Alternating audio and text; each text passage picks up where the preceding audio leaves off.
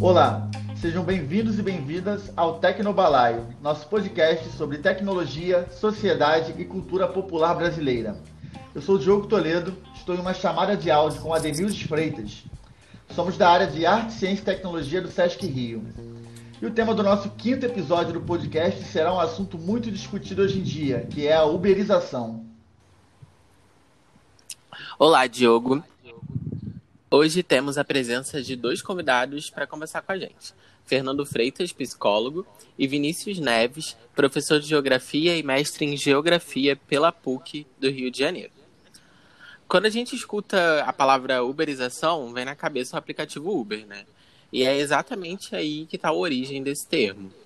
A Uber surgiu no ano de 2009, mas explodiu em 2012, durante os Jogos Olímpicos de Londres. De lá para cá, o serviço vem se popularizando e o modelo de negócio também, principalmente quando a gente fala de aplicativos de entrega. E para falar um pouco melhor sobre esse tema, eu convido o Fernando Freitas para contar um pouco da experiência dele como prestador de serviço de uma grande franquia de aplicativos de entrega e como foi essa experiência para você. É, como você enxerga essa relação de trabalho agora, após esse seu período de aplicativos de entrega, Fernando. Oi, Ade, oi, pessoal de casa que está ouvindo o podcast, pessoal aqui da mesa. É, bem, eu, eu trabalhava de maneira informal, de maneira formal, né, de carteira assinada durante um ano, durante o ano de 2019. E aí, em janeiro, eu pedi para sair para seguir os projetos pessoais, é, nesse ano de 2020. Só que aí, nesse ano de 2020, a gente deu de cara com uma pandemia fez com que a gente se reinventasse né, de diversas formas, ficou todo mundo aí pouco sem saber o que fazer. É, e aí foi aí que eu vi a possibilidade de gerar renda através dos aplicativos de comida, através dos aplicativos que a gente está conversando aqui. É, e aí, para mim, foi um socorro, de certa forma, é, porque na né, época de pandemia, recessão total, absolutamente ninguém estava contratando de maneira formal. É, é. então, assim, nos aplicativos eu consegui pagar umas contas, sim, através dos aplicativos, mas confesso que essas empresas deixam muito a, gente, deixam muito a desejar no sentido de apoio para a gente, para os entregadores, no sentido de dar suporte real para a gente, sabe? Sim, e como é que foi essa, essa sua relação com, com a empresa em sentido, nesse sentido, assim, do apoio para o pro, pro entregador? Olha, é, assim, quando a gente vai fazer algumas entregas, muito tem um, tem um aplicativo específico que a gente faz compra em mercado. E aí, quando a gente fa vai fazer compra. Ah, ainda tem isso, né? A gente tem aquela bag que a gente vê os entregadores andando aí pela rua.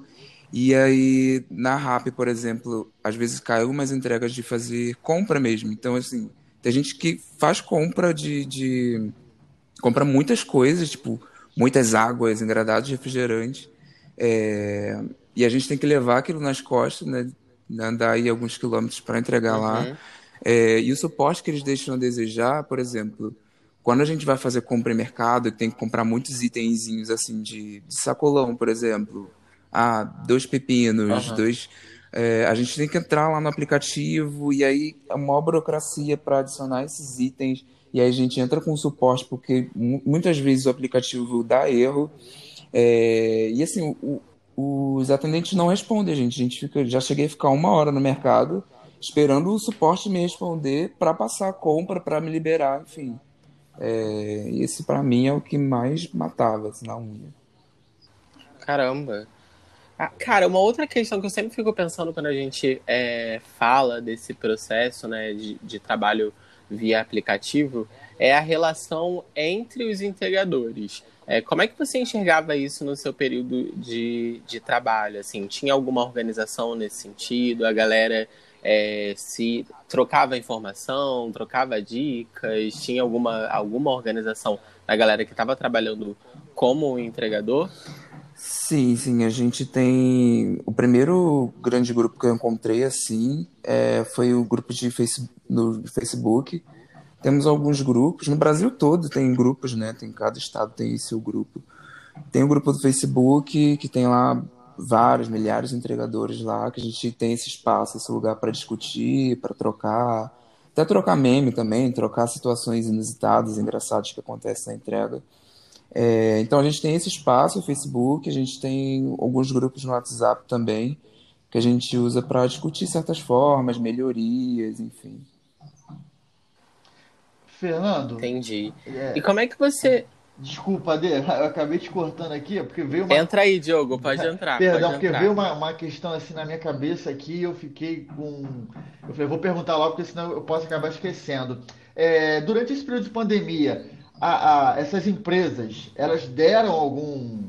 Não digo suporte, mas elas mudaram a relação com os entregadores por conta de toda a dificuldade? Bom, algum, eles fizeram algumas alterações, já como, por exemplo, eles colocaram aí a entrega sem contato, né, que é para você é, você ia, chegava na porta do cliente, colocava o lanche lá no chão, sei lá, enfim, em qualquer lugar e, e ficava com uma distância assim do, do, do, cliente. Tinha essa opção, os clientes têm essa opção de, de, de escolher a entrega dessa forma. É, o iFood, né, eles, eles disponibilizaram assim, em alguns pontos estratégicos no Rio uns carros lá que eles estavam dando duas máscaras e um vidrinho de álcool gel para a gente utilizar. É, basicamente foram essas as, as, as mudanças. Ah, o iFood também.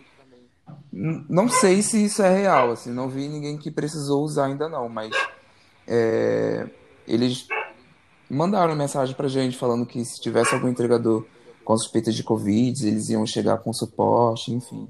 Mas eu não usando isso não. Beleza. Ade, você ia falar, eu te interrompi, né? Perdão. Não, Diogo, acho que eu ia, eu ia bem para esse lado também, para essa, pra essa questão. É, ia puxar um pouquinho de. Se você, Fernando, é, conseguia enxergar um processo de conscientização, assim, quando a gente fala de essa relação de classe, né? Como é que a galera se via nesse processo e como é que você se enxergava dentro da sua relação de trabalho com a empresa ou as empresas que você prestava serviço? É... Nos grupos, né, a gente, eu acabei comentando aqui que a gente tinha, discutia algumas coisas. Nesses grupos, de tanto no, no Facebook como no WhatsApp, tinha uma grande divisão, assim, uma dicotomia. Tinha uma galera que estava muito satisfeita com, com, com os aplicativos, com a forma de trabalhar. Estavam é, aí tirando dinheiro estavam se sustentando de certa forma. E do outro lado tinha uma outra galera que, que não estava satisfeita com essa forma, sabe? É, tinha muito debate assim de, entre esses grupos, como, por exemplo, o pessoal que estava satisfeito estava falando: ah, é, mas ninguém está aqui obrigado, ninguém é, não obrigou ninguém a estar tá aqui, todo mundo está aqui porque quer, não sei o quê, agora está reclamando, está exigindo greve e tal. É, essa discussão, assim, sabe? De tem essa galera que estava satisfeita com, com, com, os valores, enfim, com tudo, e a galera que não, que assim, a gente está trabalhando, não uma escolha nossa, mas a gente acredita que pode ser melhor. Que não tá bom de certa forma. É, tem essa coisa, pelo menos para mim, assim, é, agora puxando um pouco para mim, eu tava lá pedalando, às vezes estava lá na rua pedalando, com debaixo do sol quente, com, a, com, com aquele peso nas costas, fazendo umas entregas aí de 3,50 a 5, a 8 reais, pensando, cara, eu tô ganhando aí 5 reais agora, vou ganhar 5 reais por essa entrega, mas assim, eu tenho certeza que tem pessoas que estão ganhando muito mais é, do que esses cinco reais que eu tô ganhando aqui, sabe? Dá um pouco essa sensação de, de injustiça mesmo. Tipo, caramba, eu tô ganhando só cinco reais, mas eu tenho certeza que eu deveria estar ganhando muito mais por esse esforço que eu tô fazendo, por esse tempo que eu tô aqui na rua e por essa exposição. Pelo menos eu pensava dessa forma. Beleza, Fernando. Obrigado aí pela sua fala. E muito de encontro com, você, tá, com o que você está falando, é, a gente observa né, nos últimos, principalmente na última década, os avanços tecnológicos e um número crescente de aplicativos de entrega, de transporte privado, que com certeza muita gente que está ouvindo a gente já deve ter utilizado. Isso por um lado, a gente tem esse, esse ponto positivo, que é a praticidade para o consumidor. Por outro lado, a gente encontra uma precarização nessas novas relações de trabalho que surgem justamente a partir desse modelo. E para isso, é, vou fazer direcionar uma pergunta para o Vinícius agora. Eu queria saber um pouco mais como essa relação entre a empresa e o trabalhador ela vem se consolidando e os motivos né, que levaram a essa situação que a gente se encontra hoje em dia. Então, gente, bom dia, boa tarde, boa noite aí para quem está nos ouvindo. É, queria dar uma saudação aqui toda especial para o Diogo e para Demildes, que tiveram essa iniciativa de organizar um debate tão importante, tão caro para quem é trabalhador, né?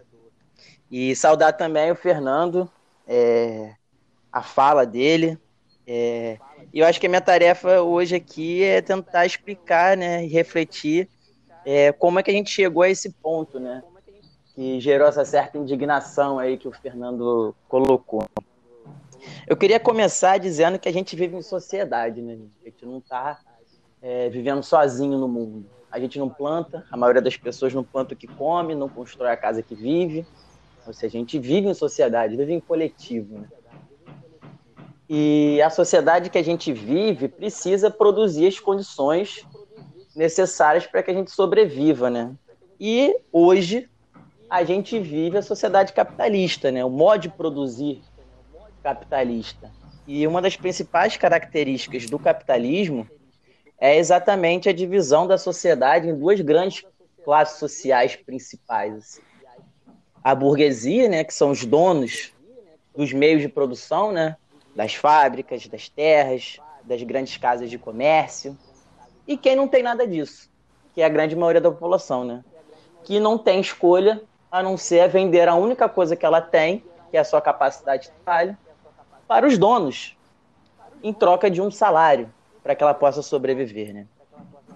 E ao longo da história, a gente percebe que dentro do capitalismo tiveram várias formas de organizar essa relação entre os donos e os trabalhadores, né? E eu queria falar aqui mais ou menos sobre um determinado período dessa relação, que foi do final da Segunda Guerra Mundial até mais ou menos o final da década de 70, início da década de 80, que foi chamado o período de organização, né? modelo de organização fordista.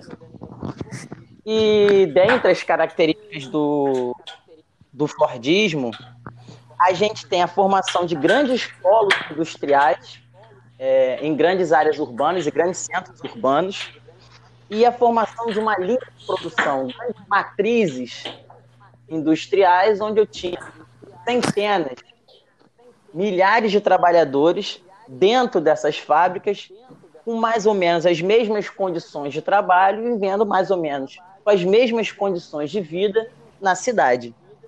Isso facilitava muito a organização dos trabalhadores porque os, os trabalhadores conseguiam identificar um no outro mais ou menos as mesmas questões, as mesmas necessidades.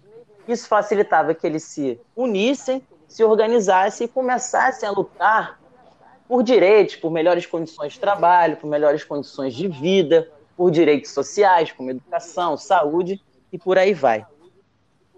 Nesse contexto também, que eu, esse período que eu falei, do final da Segunda Guerra Mundial até mais ou menos o início dos anos 80, eu tenho também o contexto de Guerra Fria, onde eu tinha dois modelos de sociedade em disputa no mundo. Eu tinha um modelo de sociedade capitalista e eu tinha um modelo alternativo à sociedade capitalista, que era o modelo socialista. Gostando ou não do socialismo, eram dois modelos que estavam em disputa. O capitalismo não reinava soberano no mundo. Existia uma alternativa de sociedade. E isso impactava e influenciava muito os trabalhadores, pois os trabalhadores conseguiam enxergar que um horizonte diferente era possível, porque existia. Existia uma superpotência socialista, existia um conjunto de países socialistas que representavam uma alternativa a essa forma de organizar a sociedade capitalista, onde existem duas grandes classes sociais, uma minoria de donos de tudo e a grande maioria de trabalhadores que não tem nada a não ser a sua própria capacidade de trabalho. Isso começa a mudar no final dos anos 70, com as crises do petróleo, que na verdade foram só o estopim de uma crise de redução das taxas de lucro internacionais. Os grandes monopólios internacionais entram em crise e as suas taxas de lucro entram em declínio. Soma-se a isso uma crise profunda dentro do bloco socialista, que vai culminar no final dos anos 80, com a queda do Muro de Berlim, e no início dos anos 90, o colapso da União Soviética e do bloco socialista, que faz com que os trabalhadores percam esse horizonte social do que pode ser possível. E o capitalismo surge como a única alternativa de sociedade viável. Viu, gente? Vocês tentaram mudar a sociedade, vocês tentaram mudar o capitalismo, vocês fracassaram. O capitalismo, sendo bom ou ruim, é a única coisa que, que nos gesta. Isso tem um impacto profundo sobre a organização dos trabalhadores. E o capitalismo não sobrevive com queda das taxas de lucro. Né? Ele precisa recuperar as taxas de lucro. E a estratégia para recuperação da, das taxas de lucro das grandes empresas internacionais é o aumento da exploração e da produtividade do trabalho. E como foi feito isso? O aumento da produtividade foi feito por investimento massivo em novas tecnologias, principalmente no sentido de substituição da força de trabalho por máquinas, a automação da produção, né? a, a produção sendo cada vez mais automatizada e um ataque direto aos direitos dos trabalhadores. Aqueles direitos que foram conquistados pelos trabalhadores no período fordista, por exemplo, direito às férias, direito a décimo terceiro, a seguro-desemprego, a indenização por demissão, tudo isso passa a ser atacado no sentido trabalhadores ganhando menos significa que patrões estão ganhando mais. Não tem outro, outra saída.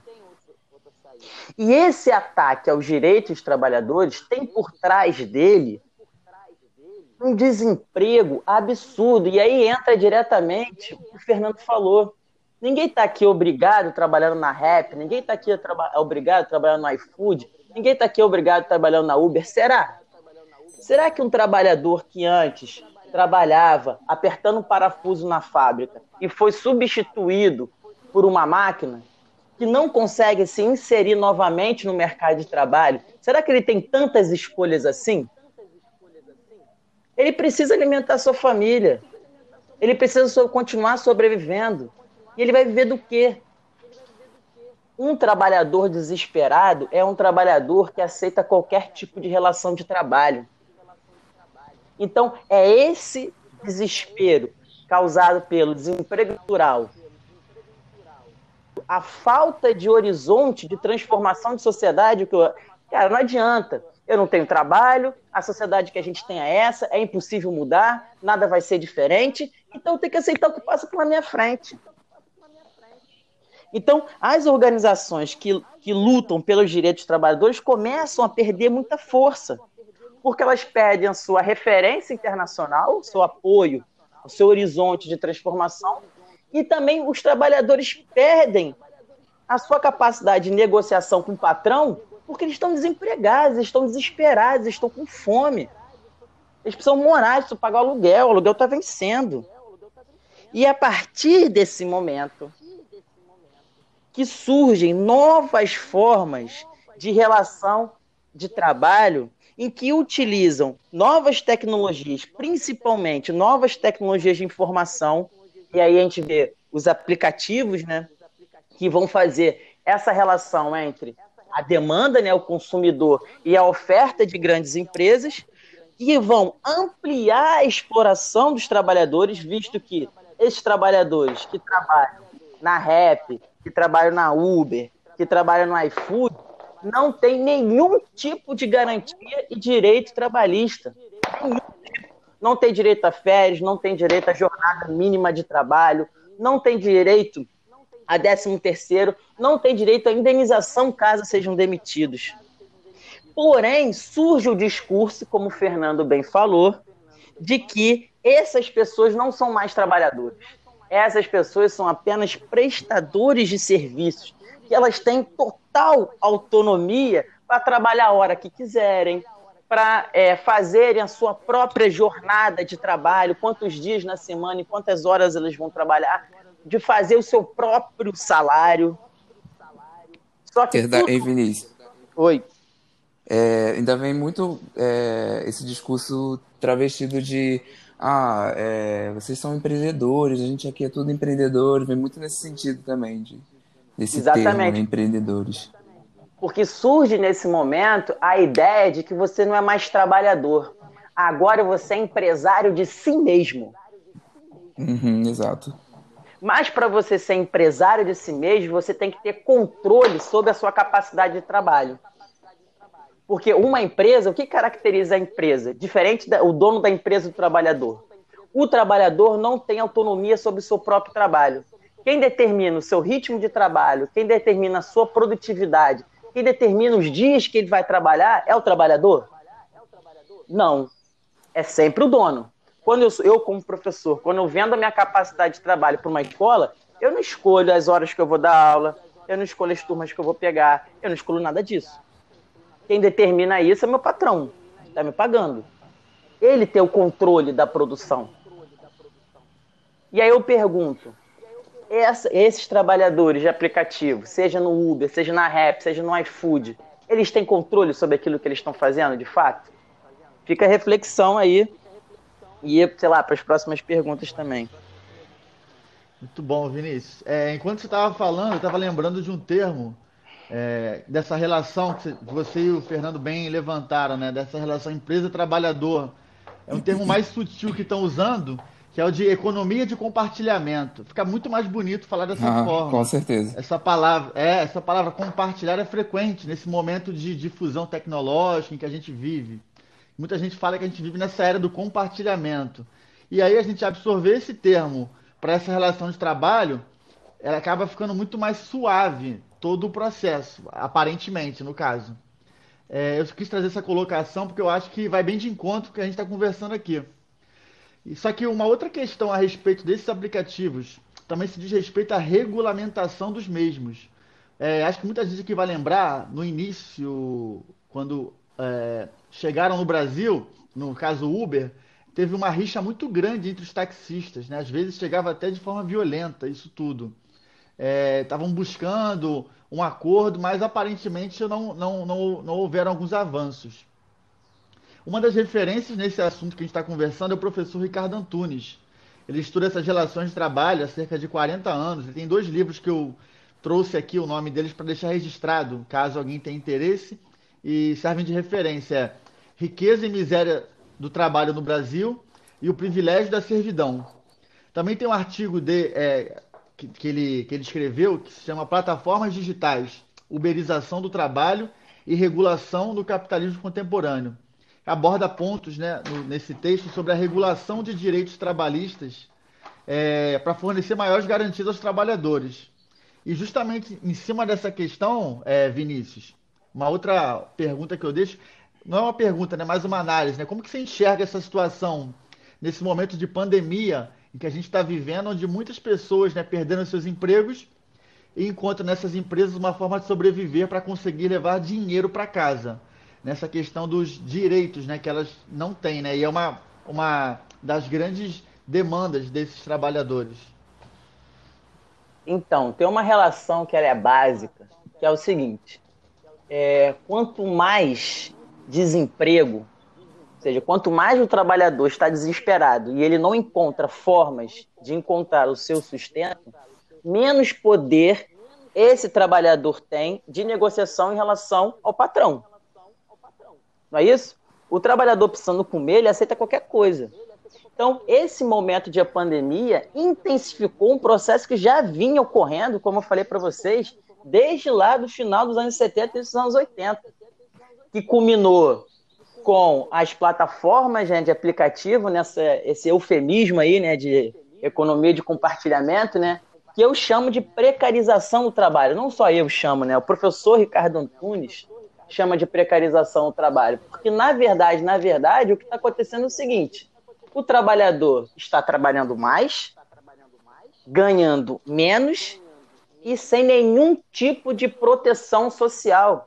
Eu fico pensando, Fernando, lá com aquela bag nas costas com a bicicleta, se ele se acidenta, ele vai ter dinheiro para pagar as contas dele? Ele vai conseguir comer? Que tipo de proteção social a gente garante a esse trabalhador? Se um dia ele acorda passando mal, com uma indisposição, o que, que acontece com ele? Ele não tem nenhum tipo de amparo social. E aí eu gostaria de ler aqui rapidinho, que eu acho muito importante, nesse artigo que o Diogo mencionou, o professor Ricardo Antunes, junto com o professor Vitor Figueiras, eles elencam 11 pontos que mostram que não existe nenhuma autonomia do trabalhador, que não existe empreendedorismo nenhum. O que existe é uma radical precarização do trabalho a partir do controle absurdo através dos algoritmos sobre o ritmo de trabalho dos trabalhadores e uma extensa exploração desse trabalhador. Vamos lá. Primeiro, quem determina quem pode ou não trabalhar são as empresas. Por mais que elas sejam flexíveis em relação a isso, são elas que determinam quem é aceito e quem não é aceito, não é o trabalhador. Segundo, elas determinam o que será feito, seja uma entrega, um deslocamento, uma tradução, uma limpeza. Os trabalhadores não podem prestar serviços que não são contemplados por essa plataforma. Terceiro, define o que o trabalhador e a trabalhadora realizará em cada serviço e não permite a captação individual de clientes. O trabalhador não pode, por ele mesmo, ter seus próprios clientes. Quem determina quem são os clientes é a empresa. O trabalhador não tem autonomia de buscar os seus próprios clientes. Quarto, delimitam com as atividades serão efetuadas. Isso ocorre nos mínimos detalhes, seja o trajeto, as condições dos veículos, pontuando até mesmo o comportamento dos trabalhadores frente aos clientes. Ou seja, o Uber mostra muito isso, né? Você tem, tem que ter um tipo de carro, você tem que ter um tipo de comportamento, você tem que ter um tipo de relação com o cliente, tudo isso é imposto pela empresa. Quinto, determina um prazo para execução do serviço, tanto para as entregas quanto para os prazos máximos de realização de traduções, projetos e atividades realizadas. Quem determina o ritmo de trabalho não é o trabalhador, quem determina o ritmo de trabalho é a empresa.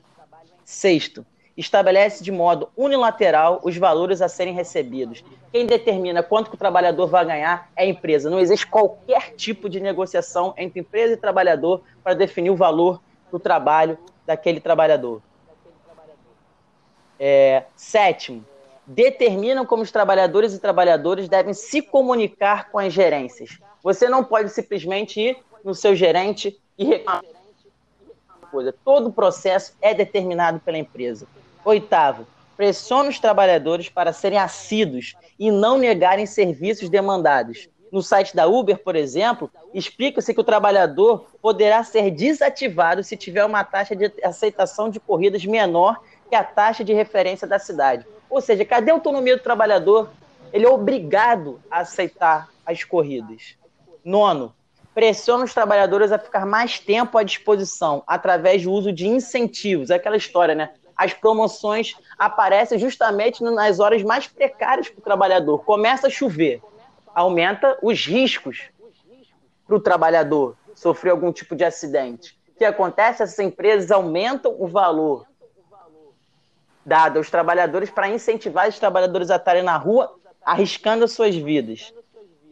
Décimo, usam bloqueio para ameaçar os trabalhadores, o que implica deixá-los sem poder exercer sua atividade por tempo determinado, por inúmeras razões arbitrárias, sempre determinadas pelas plataformas. Ou seja, a plataforma suspende o trabalhador sem precisar dar nenhum tipo de satisfação.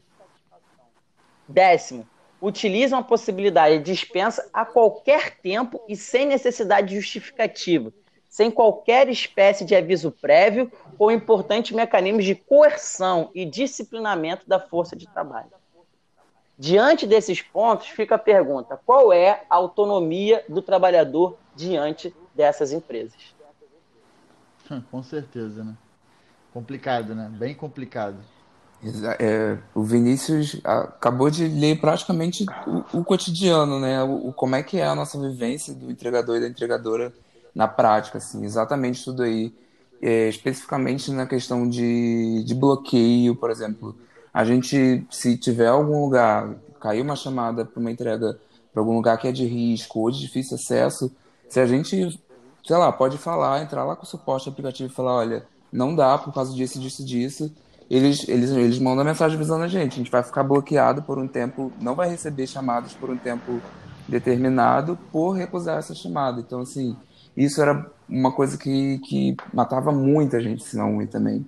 É, bloqueio também, diversos, diversos entregadores e entregadoras são bloqueados assim. Sai para trabalhar, vai lá, chegou, chegou no centro da cidade, vai abrir o aplicativo, ah, sua conta foi desativada, assim, sem mais nem menos, assim.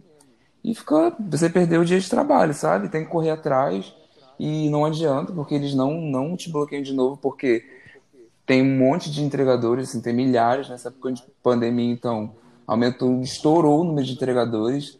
Se a gente passa no centro aqui do, do Rio, a gente vê um monte de entregadores em cada esquina, tem cinco, tem uns cinco, três entregadores parados esperando cair. Então, assim, tem muitos entregadores para pouca demanda, sabe? Acho que o contexto de recessão e da pandemia, esse contexto atual que a gente está vivendo, aumenta muito a importância de espaços de discussões como esse, né? Como essa conversa que a gente está tendo aqui. Para a gente falar cada vez mais sobre a segurança social e os direitos básicos que todos nós devemos ou deveríamos ter acesso na vida em sociedade. Com certeza. Com certeza, Dê. É, o nosso tempo, né, ele, ele é escasso, né, então a gente meio que... O assunto é muito, muito amplo, mas é, infelizmente a gente chegou ao final, de repente a gente pode desdobrar esse assunto mais para frente em outro podcast, né, Adê? Com certeza, com certeza. Que agora a gente precisa deixar esse tempo também para maturar todas essas informações, essas, dessa conversa que com certeza não foi, foi pequena.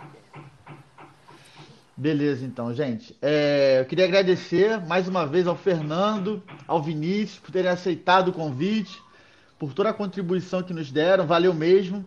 E eu deixo esse espaço agora, se quiserem fazer alguma consideração final, vocês podem ficar à vontade. Vinícius, quer começar? Então, eu quero primeiro, mais uma vez, saudar a iniciativa aí do, do Diogo, da Demildes, de, de fazer esse debate tão importante. E eu queria, enfim, saudar também, Fernando, a sua contribuição enquanto trabalhador, né? De estar tá expondo aí as suas dificuldades coletivas e dizer que esse fenômeno é um fenômeno que está restrito aos trabalhadores de aplicativos é uma tendência do mundo do trabalho imposta por aqueles que querem aumentar as taxas de lucratividade das empresas às custas do aumento da exploração e da precarização no nosso trabalho. Fico imaginando que eu, como professor, posso entrar num aplicativo e esse aplicativo vai determinar o dia, a hora e o lugar onde eu vou dar aula. Por que não? O custo seria muito menor a escola não teria que pagar 13 terceiro, a escola não teria que garantir minhas férias, a escola não teria que me mandar embora e me pagar uma indenização. Ou seja, isso é uma tendência que envolve todo mundo do trabalho, não apenas a categoria dos trabalhadores de aplicativo. Então, assim, é uma luta de todos aqueles que vivem do seu trabalho. Então, por isso, mais uma vez, eu acho que a gente tem que manter essa luta não restrita aos trabalhadores de aplicativo, mas todos aqueles que vivem do seu trabalho. Muito obrigado aí por, por ter convidado e foi muito bom esse debate. Valeu, Vinícius. Bom, eu quero agradecer o convite do Ademildo, do seu convite também, Diogo, por estar aqui participando, estar trazendo a fala. É, muita responsabilidade estar representando aí essa categoria né, de trabalhadores e trabalhadoras de, de entrega. É, e é que eu queria deixar de mensagem final, assim, para quem estiver ouvindo o podcast, é, sejam gentis com os entregadores e com as entregadoras quando chegar. Poxa, se tiver, pô, oferece uma água, um bom dia, boa tarde, boa noite. É, facilitar aí a nossa vida, né, de certa forma. Se tiver condição, uma gorjeta, por que não, né? Para ajudar a gente. Porque as tarifas são muito, as taxas são muito pequenas. É, e para os entregadores e para as entregadoras que estiverem ouvindo, para não se conformarem, sabe? Para não se conformar nesse, nesse status e, e, e, ir atrás dos nossos direitos, sim, atrás da melhoria de trabalho é, e refletir um pouco mais sobre isso, buscar conhecimento sobre, sobre organizações de trabalho, sobre classe, que vai facilitar muito a nossa vida. Beleza, pessoal. Obrigado aí mais uma vez. E chega ao fim mais um episódio do nosso Tecnobalaio.